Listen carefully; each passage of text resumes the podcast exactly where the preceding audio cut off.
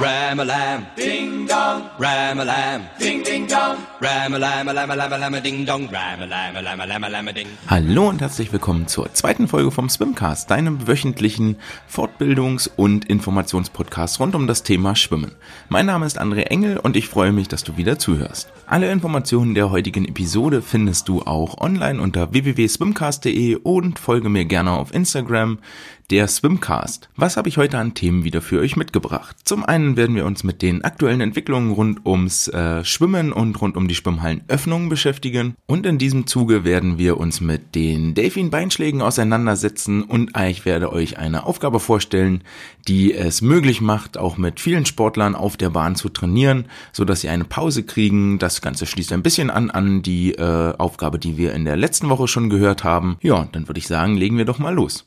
In der letzten Woche haben wir mit den Sportlern weiter fleißig an Land trainiert. Das Wetter war ja hervorragend und ähm, dort möchte ich gerne nochmal festhalten, was der Unterschied für mich ausmacht zwischen einem äh, Präsenztraining an Land, also im, im Trocknen. Wir sind dort in einem Park mit einer kleinen Laufrunde. Die haben wir inzwischen mal so auf Pi mal Daumen 450, 500 Meter geschätzt. Zumindest wenn meine Sportler dort sehr, sehr schnell rumlaufen, landen die so die schnellsten bei einer Minute acht und die langsamsten so bei 1,30, 1,35. Ähm, das wird wohl so ungefähr hinkommen. Und was ist jetzt der Unterschied zwischen wir machen zu Hause Training und warum treffen wir uns? Nun ja, also zu Hause können ja die Kiddies ganz, ganz viele Übungen selber machen. Ich muss sie nicht miteinander versammeln, damit wir 100 Liegestütz machen können. Dafür ist inzwischen auch diese Socializing-Phase und wir lernen mal andere kennen eigentlich schon vorbei. Die gehen auch inzwischen wieder in die Schule und ähm, haben dort genug Möglichkeiten, sich auszutauschen, nochmal mit Gleichaltrigen zu interagieren, sondern wir ähm, beschäftigen uns viel an Land draußen auch mit Sachen, wo wirklich A, ein Trainer vonnöten ist und B, wo wir Dinge machen können, die wir sonst nicht machen können. Und dazu gehört zum Beispiel, dass wir ganz viel ähm, laufen können, dass wir ähm, Seil springen können, dass wir auch ganz viel uns mit koordinativen Aufgaben beschäftigen, wo es wirklich darum geht, klare Anweisungen zu geben und wo du als Trainer hingucken kannst, ähm, wie ist die Ausführung überhaupt, weil es dort wirklich wichtig ist und da kann man auch viel nochmal im Austausch stehen und ähm, Fragen beantworten und kann im Zweifel auch vielleicht nochmal hingehen und korrigieren und anfassen. Äh, das, ist, das ist dort auf jeden Fall im Mittelpunkt zu sehen. Und dann habe ich versucht, in der letzten Woche ein bisschen mehr an den Intensitäten zu schrauben, also dass die Aufgaben, die wir dort an Land machen, auch deutlich anstrengender werden. Dazu gehörten dann so ein paar Laufduelle, dass sich die beiden Sportler sind am gleichen Punkt gestartet und dann in entgegengesetzte Richtungen die Runde gelaufen. Das war die Geschichte, wo wir dann auch mal Zeiten gestoppt haben, wo die 108 und die 1110, 115, wie auch immer die Zeiten dabei rauskamen. Ähm, als kleine Strafe gab es dann eine Strafe für den Verlierer und wir haben auch nochmal letzte Woche Mittwoch war das, glaube ich, letzte Woche Mittwoch, ähm, ein Zuhause-Workout gemacht, weil äh, da das Präsenztraining nicht möglich war, sind dort die äh, 20 Up nach oben gegangen, 1 bis 20. Das Ganze findet ihr auch im Download-Bereich auf der Homepage nochmal. Ähm, Heißt also, wir fangen in der ersten Runde mit jeweils einer Wiederholung an. Das als ganz stumpfes Beispiel ein Liegestütz, eine Kniebeuge, ein Sit-up. In der zweiten Runde zwei Liegestütz, zwei Kniebeugen, zwei Sit-ups und so weiter und so fort. Das Ganze aber ein bisschen abwechslungsreicher mit den Übungen, also Liegestütz-Varianten, ähm, Varianten für die Beinübungen, Varianten für die Bauchübungen mit eingebaut. Das Ganze dauert so ungefähr 50 Minuten, kann man aber eigentlich ziemlich gut zu Hause machen. Deswegen haben wir das dort zu Hause durchgeführt aber sind dann wieder jeden Tag wirklich rausgegangen und haben dort trainiert, ähm, um, um den Kontakt zu haben, um miteinander agieren zu können, um wirklich Dinge zu tun. Also waren dann auch so Sachen dabei, wie zum Beispiel ähm, Einbeinsprünge, wo es mir wirklich ankommt auf eine, auf eine Kopplung von Bewegungen, ähm, Schwung holen mit dem hinteren Bein. Äh, wir haben jetzt ein paar Handstand-Hops gemacht, wollen uns da vielleicht so ein bisschen Richtung, Richtung ähm, freiem Handstand arbeiten und so weiter und so fort. Auch wichtig für die Sportler, ähm, dass wir im Moment wirklich fünf Tage die Woche Training anbieten, auch unabhängig von den Feiertagen. Das heißt, auch am Pfingstmontag haben wir uns getroffen. Wir werden uns nächste Woche Donnerstag an Frohen Leichnam äh, zum Training treffen, dann hoffentlich und sicherlich zum Wassertraining, weil wir haben so viel Trainingsausfall gehabt und müssen jetzt gucken, dass wir A, diesen Rhythmus beibehalten und B, ist es wichtig, den Sportlern das Zeichen zu setzen, ey, ich bin da für euch, wenn wir wieder trainieren dürfen und so, ich möchte mit euch an eurer bestmöglichen Leistung arbeiten. Nächste Woche Donnerstag, Fronleichnam ist dann äh, auch Feiertag, aber ich glaube nur in NRW, in Hamburg zum Beispiel äh, nicht. Ja, und dann äh, gab jetzt die, dieses große Thema auf am 30. Äh, Mai durften die Schwimmhallen wieder öffnen, wenn sie ein entsprechendes Konzept vorlegen. Das war sehr, sehr kurzfristig dann am 28., dass die Regelungen rauskamen, weshalb das dazu führte, dass wir ja letzte Woche Dienstag erstmal einen Probelauf gemacht haben bezüglich der Hygiene und Verhaltensregeln Dort hatten wir zwei äh, Gruppen eingeladen in die Schwimmhalle. Das war zum einen meine Trainingsgruppe und die, die drunter ist. Also zwei sehr, zwei eher ältere ähm, Trainingsgruppen, die auch mit den ganzen Geschichten umgehen können, mit denen man das mal durchtesten kann. Und das war schon ziemlich spannend, weil äh, jetzt ganz, ganz viele Sachen also es ist wirklich ein eher minutiös abgelauf, äh, minutiös geplanter Ablauf, als dass das ein freies Training ist. Das heißt, Betreten der Schwimmhalle, Hände desinfizieren, Mund-Nasen-Maske aufsetzen. Dann dürfen die Sportler nur zu dritt jeweils in die Umkleide, weil die sonst zu klein ist. Das heißt, drei Leute gehen in die Mädchenumkleide, drei Leute gehen in die Jungsumkleide. Wenn die fertig sind, können die nächsten Dreierteams rein. Duschen in den, um, äh, in den Duschen dann die Tasche nehmen, einmal nach oben tragen Richtung Schwimmhalle.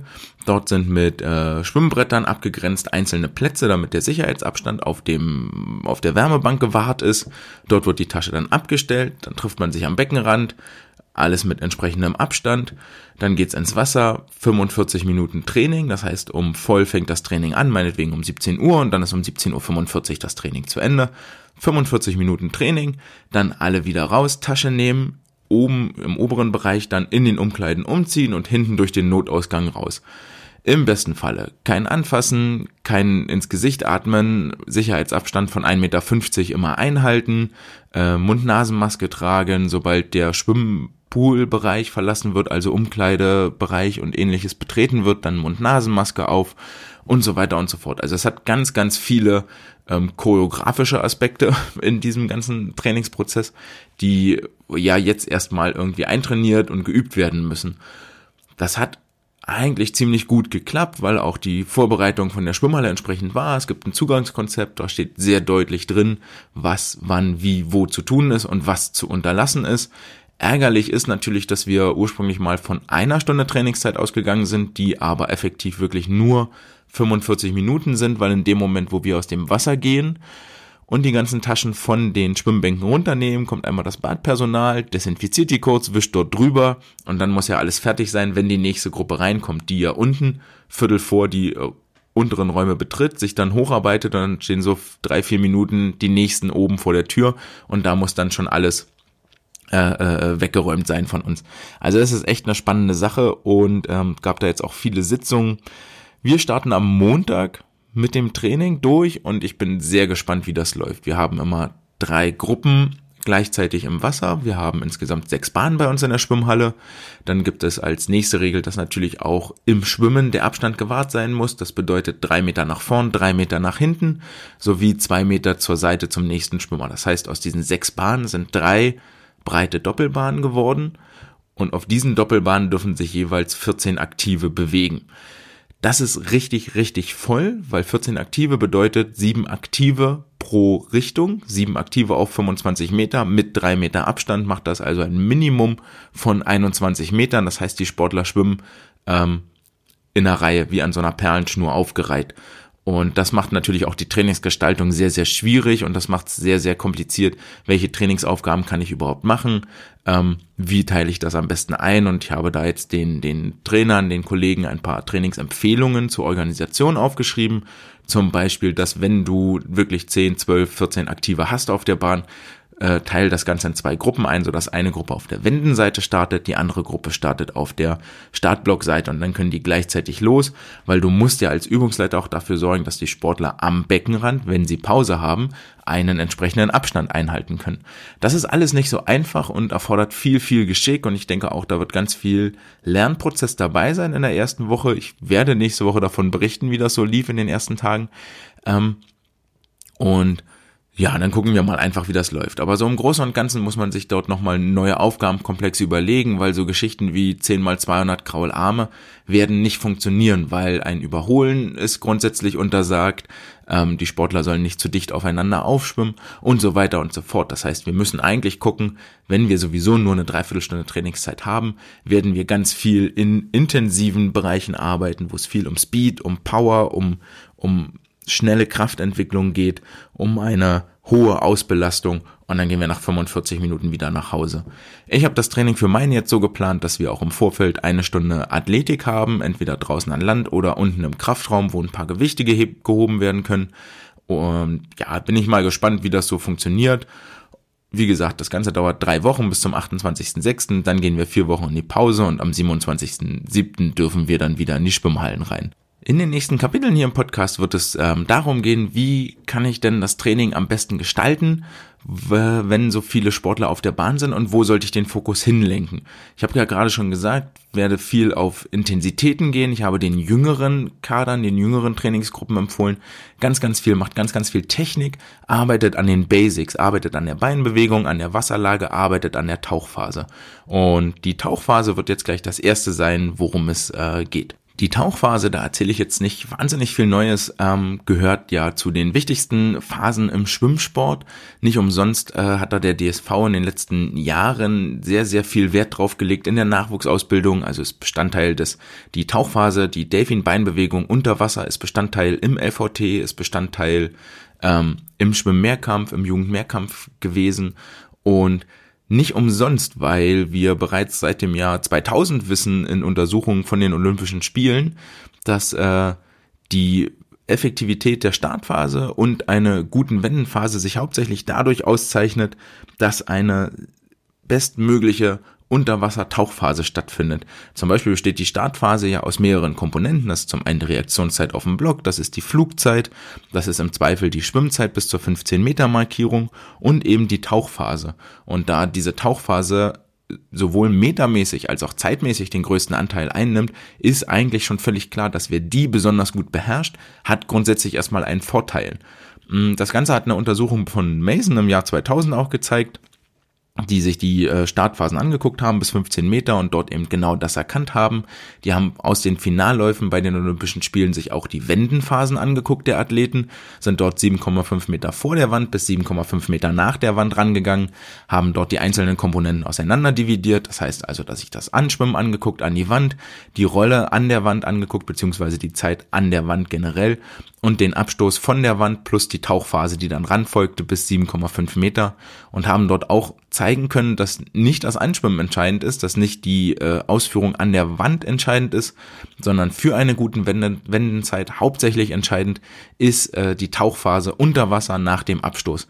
Dazu gehört auch mit, dass die Sportler eine ordentliche Strecklage haben, dass die Sportler in der Lage sind, wirklich die 7,5 Meter auch zu tauchen, was man bei Olympianorm äh, voraussetzen kann, aber wohl vor allen Dingen bei den jüngeren Sportlern ja eher nicht so voraussetzen kann.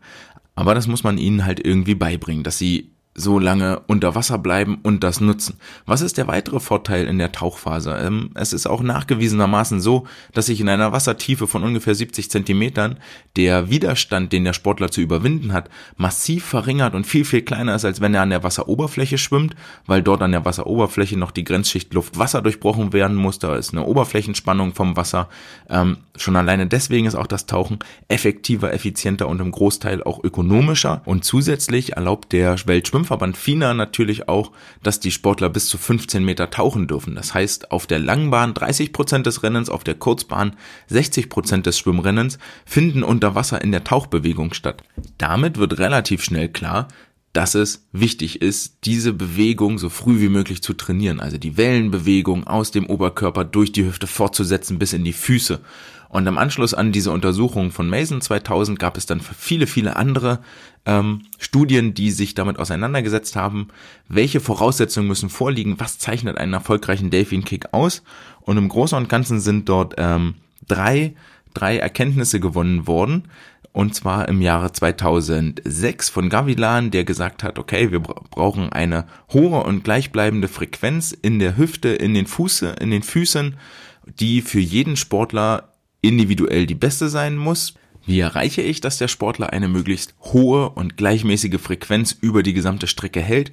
Na klar, ich muss irgendwo die Bauchmitte trainieren, also die Bauchmuskulatur, vorne die gerade und hinten die Rückenmuskulatur, der untere Rücken, der Erector spinae, der dafür verantwortlich ist, dass die, dass die Hüfte nach oben gezogen wird. Dort könnt ihr also am Land hingehen und das effektiv trainieren, dann solltet ihr in dem Bereich auch Verbesserungen sehen.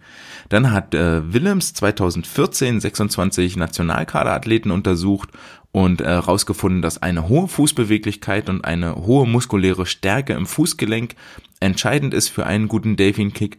Völlig klar, der Fuß muss ja dem Wasserwiderstand ähm, A, ein Widerlager bieten und dort möglichst schnell durchschlagen, sonst kriege ich auch keine hohe Frequenz hin. Und der Fuß muss sich so lang wie möglich strecken. Das könnt ihr ganz einfach mal ausprobieren und zwar mit ähm, gebeugten Füßen durchs Wasser schwimmen und einmal mit gestreckten Füßen durchs Wasser schwimmen. Merkt ihr sofort den Unterschied und dann wird auch sofort klar, dass die Füße eine hohe Beweglichkeit brauchen. Auch hier die Aufgabe im Landtraining immer wieder hingehen, Fußkreisen, Fußgelenksbeweglichkeit ähm, üben, üben, üben, damit die Kiddies, Kiddies, die ja in jungen Jahren noch da sehr, sehr flexibel und beweglich sind, in späteren Jahren das immer noch drauf haben und immer noch den Fuß möglichst lang strecken können. Atkinson 2014 hat dann den dritten Punkt festgestellt, den wir wirklich auch ähm, ansteuern und kontrollieren können von draußen. Und zwar ist es wichtig für die Athleten, in der Auf- und in der Abwärtsbewegung der Füße die gleichen Zeiten zu verbringen. Also der Abwärtskick soll genauso lange dauern wie der Aufwärtskick, beziehungsweise der Aufwärtskick genauso lange wie der Abwärtskick. Er hat in seiner Untersuchung äh, Athleten verschiedener Niveaus untersucht, einmal Regionallevelniveau und natürlich auch bis zum internationalen Niveau hoch und hat dort ganz klar festgestellt, dass Sportler, die schlechter tauchen, in der Aufwärtsbewegung wesentlich langsamer sind als in ihrem Abwärtsschlag, also so eine Asymmetrie dort drin haben. Ähm, Deswegen guckt hin, dreht die Sportler auch mal auf den Rücken, damit sie wirklich diese Bewegung der Füße Richtung Rücken weiter trainieren müssen. Das ist nämlich viel, viel schwerer und anstrengender. Trainiert den unteren Rücken, um dorthin zu gehen, um dort Verbesserung zu erreichen. Und dann habt ihr die Möglichkeit, dass die Sportler wirklich in beide Richtungen gleich schnell, natürlich auch ohne Pausen an den Wendepunkten, aber dass die Sportler in beide Richtungen gleich schnell arbeiten und dann kommen sie auch in einen schönen Rhythmus, in eine schöne Frequenz. Das ist etwas, was ihr sofort von außen seht, ob das rhythmisch oder arhythmisch rhythmisch ist im Abwärts- und im äh, Abwärts- und im Aufwärtsschlag. Naja, und dann würde ich jetzt hingehen, wenn die Schwimmbäder wieder öffnen und ich ähm, viele Sportler und wenig Platz auf der Bahn habe, Abstoß vom Beckenrand, 10 Meter Delfin-Kicks, so schnell, so intensiv sie können, ähm, dann sich das Ganze angucken und korrigieren. Das ist etwas, wo ihr wenig Platz braucht, wo ihr aber sehr, sehr gezielt an einem klar bestimmten Leistungsfaktor arbeiten könnt. Und ähm, im Weiteren könnt ihr dann auch hingehen und mal so Wassergefühlsübungen, wir hatten ja letzte, letzte Woche koordinative Fähigkeiten im Angebot, dass ihr dort nochmal auch verschiedene Bewegungsvarianten vorschlagt, also zum Beispiel die Sportler auf die Seite dreht, so weit wie möglich nach links und rechts kicken, auf dem Bauch so weit wie möglich von oben nach unten, mal nur aus dem Unterschenkel, dann ganz bewusst mit den Fingerspitzen anfangen, die Wellenbewegung einzuleiten, über den Brustkorb, über die Hüfte, in die Füße weiter schicken, ähm, die Hände mal an die Seite nehmen, auf den Bauch drehen, eine Hand fasst die Hüfte an, um die Hüftbewegung spürbar und erlebbar zu machen für die Kinder ähm, dass ihr dort mal hingeht und wirklich ganz, ganz viel an diesen Kleinigkeiten arbeitet. Dafür ist die Zeit da, dafür ist der Platz da und das sind, äh, das ist eine Sache, die ihr definitiv trainieren solltet. Die zweite Aufgabe, die ich euch mit an die Hand geben will, für wenn das Schwimmtraining wieder startet und ihr die Möglichkeit habt, äh, mit euren Sportlern unterwegs zu sein im Wasser, wie bereits erwähnt, dies Problem ist ja eigentlich, dass die Bahn irre voll ist mit Sportlern und die nicht alle zusammen gleichzeitig am Beckenrand stehen dürfen. Also gehen wir wieder hin, analog wie letzte Woche. Wir versuchen einen Teil der Sportler am Beckenrand zu halten und den anderen Teil im Wasser unterwegs zu halten. Diesmal aber nicht mit einer aktiven Pause, sondern wirklich mit einer passiven Pause. Die ganze Aufgabe heißt der Kanon und den möchte ich euch äh, einmal kurz erklären, wie das Ganze abläuft.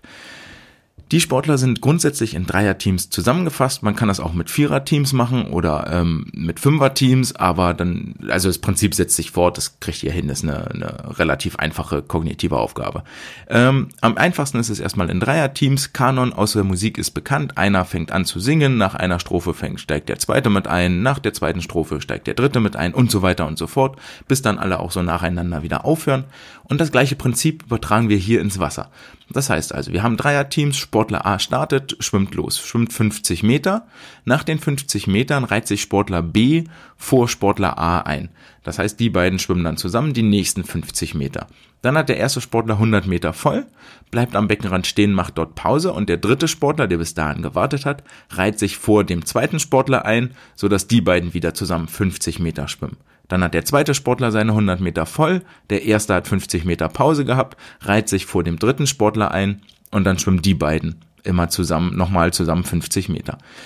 Es ist also so, dass jeder Sportler 100 Meter schwimmt und 50 Meter Pause hat und in diesen 100 Metern wirklich sehr, sehr intensiv rangehen kann an die Sache.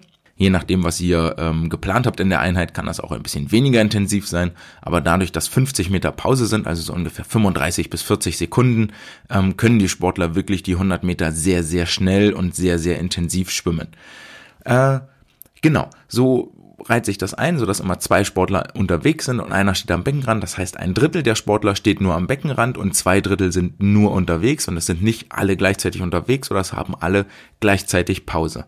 Meine Empfehlung ist dort wirklich anzufangen, dass es erstmal 10 mal 100 Meter sind. Ihr müsst aufpassen, dass es durch die 50 Meter, die sie Pause haben, müsst ihr Zeit einplanen, als wären es 10 mal 150 Meter. Also irgendwo was bei um die 20 Minuten. Ähm, das Ganze ist in der Intensität variabel, je nachdem, was ihr ansagt und wollt. Und ihr könnt auch ganz, ganz viele Varianten mit reinbringen. Das Ganze als Kraularme, als Kraulbeine mit Flossen. Das Ganze geht auch in Rücken, mit Flossen, ohne Flossen, nur Armbewegung, Gesamtbewegung. Ihr habt da viele Variationsmöglichkeiten. Sehr, sehr schön an der Geschichte ist natürlich, dass die Sportler sich immer wieder dadurch, dass sich jemand Frisches und Neues vorne einreiht, sind die immer wieder angehalten, ihr Schwimmtempo auch hochzuhalten und ähm, sich dort ranzubeißen und ihn nicht wegschwimmen zu lassen. Das heißt vor allen Dingen auf dem zweiten 50er ähm, wird ein bisschen das Stehvermögen vielleicht auch trainiert oder die Willensstärke zumindest, um dort äh, den Anschluss nicht zu verlieren. Weiterer Vorteil ist, dadurch, dass die Sportler relativ lange an der Wand stehen und ähm, sehr in sehr geringer Anzahl nur, könnt ihr mit jedem Einzelnen auch nochmal eine, eine Rückmeldung halten zu, mach mal dies besser, mach mal jenes besser, komm schneller durch die Wänden, drück dich bis zum Oberschenkel ab. So die ganzen Kleinigkeiten könnt ihr dort nochmal ganz klar adressieren und mit jedem Einzelnen eigentlich eine Rücksprache halten. Und damit entlasse ich euch auch schon für diese Woche. Es war ein etwas kürzeres Episödchen, aber ich hoffe, ihr konntet was mitnehmen.